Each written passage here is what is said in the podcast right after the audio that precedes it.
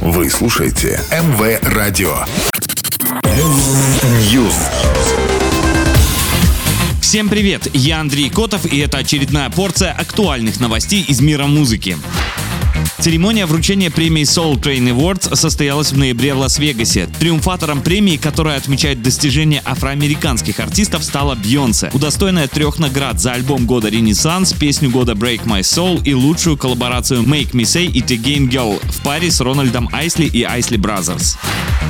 Художественный фильм о группе Иванушки International начнут снимать летом 2023-го. Об этом сообщил продюсер картины Дмитрий Пристансков. Фильм будет снят в формате роуд-муви. Согласно сюжету, три фанатки Иванушек отправятся с группой на гастроли. В 2023-м Иванушки планируют отправиться в тур 25 тополиных лет, где могут начаться съемки фильма. Окончательного решения о том, что съемочная группа отправится в тур вместе с группой, пока нет, отметил продюсер картины.